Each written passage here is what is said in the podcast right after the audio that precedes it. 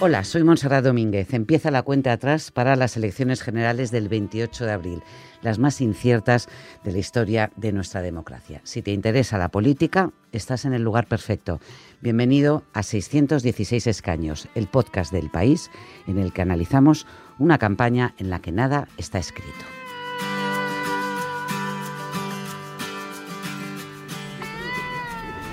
A ver, después, a ver lo que damos hoy. Tenemos lo, lo, lo pero algunos tienen que dar para lunes, lo de los discapacitados. Sí. Y también hay otra de los partidos de jubilados. Pero no ¿Y sé si no sé si de Cayetana cuándo se hace? La están haciendo ahora eh, Piñol y, y Cualquier cita electoral es un reto para una redacción y cuando pregunto a mis colegas por qué este 28A es trascendental, todos coinciden en un puñado de conceptos claves. La fragmentación de voto en cinco partidos por la irrupción de Vox, el factor Cataluña, la polarización de la opinión pública, el hiperliderazgo de los partidos o la renovación de las listas.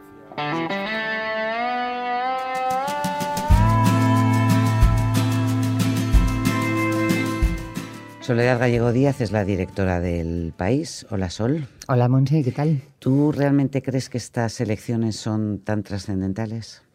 Bueno, las elecciones siempre creemos que son trascendentales, ¿no? Pero es que en este caso yo creo que sí que es verdad que son eh, especialmente importantes porque, porque se ha producido una polarización enorme de la sociedad. Yo creo que hacía mucho tiempo que no veía las, eh, los partidos políticos tan empeñados en enfrentarse, ¿no? Lógicamente en unas elecciones tienen propuestas distintas y unos van eh, con una propuesta y otros con otra y no, y no coinciden y es razonable que eso sea así, ¿no? Porque tienes que poder elegir. Pero eso es una cosa y otra es esa especie de enfrentamiento tan brutal que se está produciendo que y además yo creo que no corresponde a la sociedad, que la sociedad no está tan enfrentada como están los propios partidos. Ojalá, ojalá se fueran dando cuenta que van a necesitar negociar después y si vas a necesitar negociar después no tiene ningún sentido esa especie de enfrentamiento tan sangriento, ¿no? Caminamos hacia claramente algún tipo de coalición postelectoral o de acuerdo postelectoral y lo que estamos viendo es que nos- no hay ningún partido que fomente esa cultura de la coalición posterior. Sí, muy poco. La, la cultura de la coalición tiene pocos seguidores aquí en España, pero yo creo que de todas maneras eh, mm, sin, sin defender coaliciones, los partidos antes de, antes de las elecciones, porque cada uno quiere dar por supuesto que su proyecto es único, pero aún así hay algunos que tienen un lenguaje más eh, eh, exacerbado y otros que procuran dejar alguna puerta abierta.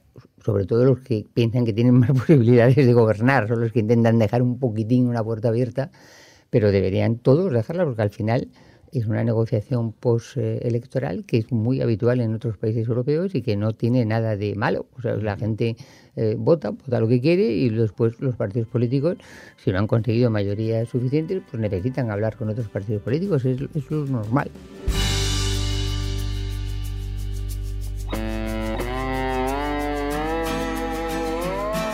Lo que no es tan normal, o desde luego no es habitual, es que haya dos citas electorales, una legislativa y otra para las locales, municipales, autonómicas y europeas, en apenas un mes de diferencia.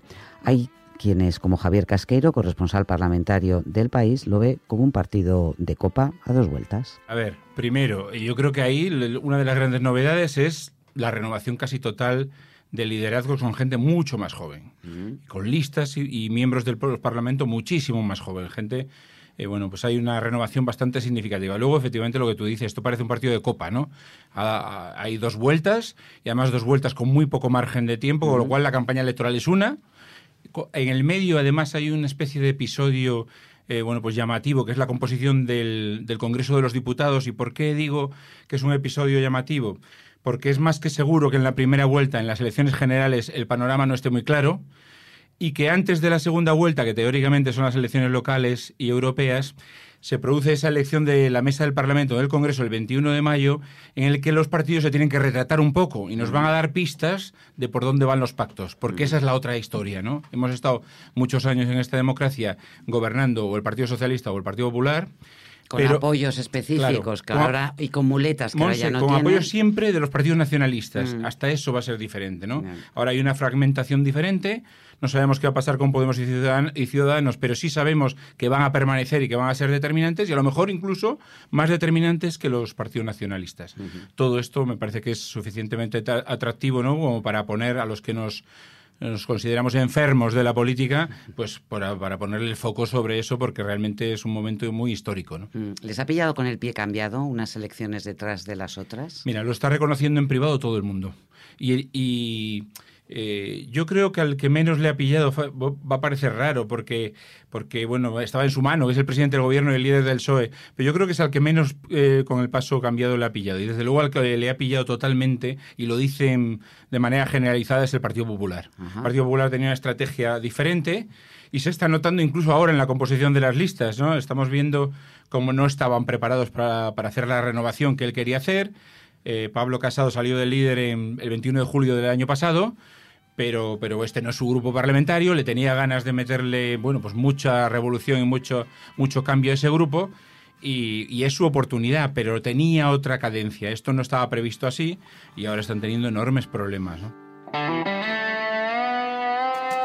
Si llenar las listas al Congreso, al Senado, al Parlamento Europeo, a los municipios y autonomías ha sido un quebradero de cabeza para los partidos, imagínense para las empresas que elaboran los sondeos electorales.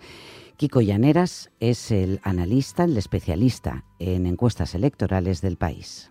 Pues digamos, el, mayor reto reciente es eh, la fragmentación del voto. O sea, pues en 2011, cuando de empezar estas cosas, pues España tenía un sistema de partidos estable durante décadas, ah, teníamos dos grandes partidos y conocíamos muy bien a sus electorados y su comportamiento. ¿Qué pasa? Que desde 2011, especialmente a partir de 2014, ah, el voto empieza a fracturarse. Cuando irrumpe Podemos y Ciudadanos. Eso es, eso es. En ese, en ese clima de, de, que hay nuevos partidos, los, los electores se han hecho, digamos, más promiscuos, y eso los hace, pues, los hace más impredecibles, sin más. Tú no haces encuestas, ¿no? Eso hay que aclararlo. Tú lo que haces es recoger datos y cruzarlos con otras encuestas. O sea, tú tienes un modelo eh, de predicción que lo que hace es eh, sumar el resultado y sacar una media de las distintas encuestas. Eso es, eso es. Lo que estamos haciendo ahora es recoger todas las encuestas que publican distintos medios, entre ellos nosotros, y luego intentar hacer un, un trabajo de, de, modelado, de modelado estadístico para extraer lo máximo. Si ellos hacen una cocina, pues nosotros hacemos una especie de cocina de fusión, ¿no? Preparamos un menú a partir de sus platos.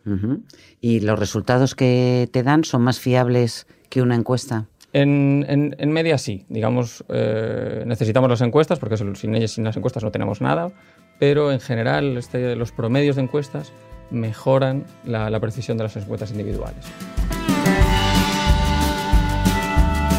Todas las encuestas reflejan en mayor o menor medida el auge de Vox, una respuesta del nacionalismo español al independentismo catalán que pilló por sorpresa a los demás partidos. De hecho, durante un tiempo Vox era ese partido del que usted me habla. Le pregunto a Miguel González, que sigue el partido de Abascal, ¿cómo define o cómo definimos a Vox? ¿Como un partido populista, ultraderechista, neofascista? Yo me he quedado con la definición de Steve Bannon, que creo que sabe bastante de esto, eh, que lo ha calificado de nacional populista. Eh, yo creo que no es un partido fascista eh, porque le falta el componente socialista que tenía el Partido Nacional Socialista o que tenía Falange en España o que tenía el, el, Partido Fascista en Italia. ¿no? Todos estos partidos tenían un componente social, una política social muy importante. Vox es un partido eh, que es liberal en lo económico. Si el padre de, de Santiago Abascal es, eh, es, el PP vasco y todo lo que y, y un sector del PP vasco liderado por Mayor Oreja, eh, la madre, digamos, es eh, Esperanza Aguirre. Porque cuando este sector queda en minoría en el PP vasco, eh, quien lo recoge en Madrid, quien le da, en, el sentido literal, es decir, le da trabajo Esperanza Aguirre a, Santiago Abascal y a algunas de las personas que hoy están en las listas de, de, de Vox. La irrupción de Vox ha desconcertado al Partido Popular, pero también a Ciudadanos. Le preguntamos a Elsa García de Blas, que es quien cubre la información de la formación naranja en el periódico. Bueno, pues vamos a ver, ellos están en un momento un poco complicado. Mm, ellos, eh, bueno, pues eh, desde las elecciones andaluzas, en las que es verdad que crecen, eh, en ese momento en el que Vox se consolida también en Andalucía como un actor político clave, ¿no? Empiezan a em, emprender una tendencia algo descendente ¿no? en las encuestas. Em, esto pues tiene que ver mucho con Vox, porque les muerde mucho en su electorado, y luego, además, porque empiezan a tomar una serie de decisiones que em, les comprometen, ¿no? empezando por el pacto en Andalucía, en el que se apoyan con, con Vox, ¿no? como recuerdas, pero luego también esa manifestación en Colón con el Partido Popular y Vox, y después ese no a pactar con el Partido Socialista, que son decisiones que han sido controvertidas y que les han eh, pues escorado mucho más a la derecha.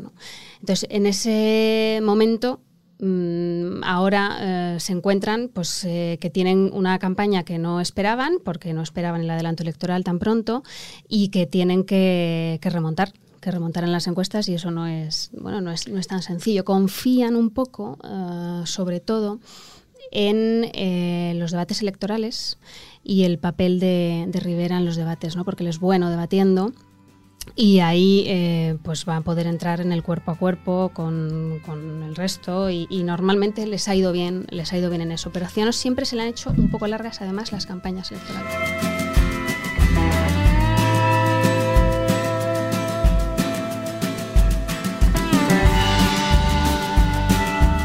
Hoy, primero de abril, solo tenemos dos certezas sobre la próxima legislatura.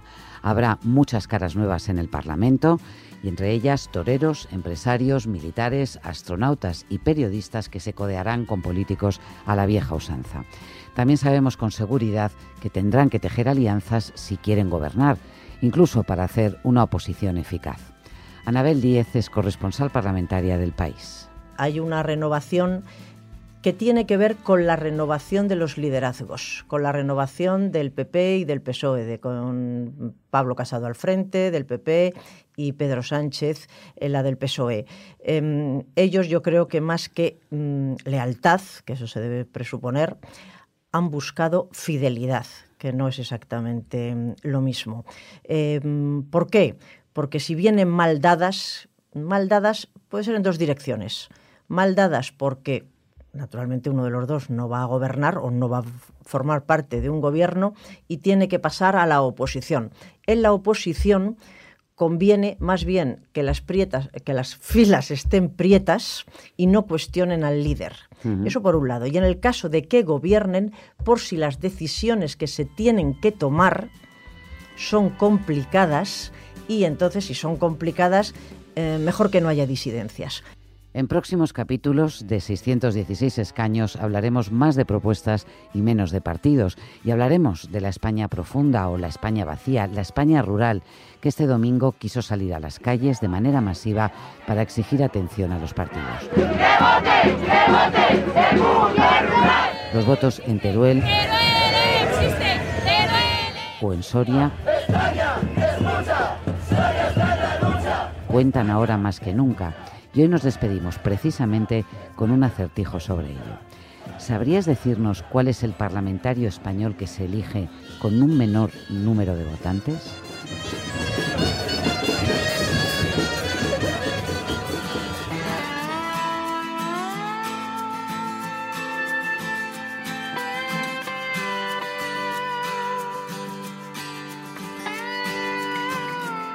Este podcast se llama 616 escaños, es una producción del país y durante este mes de abril y hasta que se celebren las elecciones generales, cada mañana, de lunes a viernes, tenéis disponible un nuevo episodio. Podéis escucharlo en la web del país, elpaís.com, en Apple Podcast si preferís oírlo desde vuestro iPhone o iPad y en Podcast de Google si lo que tenéis es un móvil con el sistema operativo Android.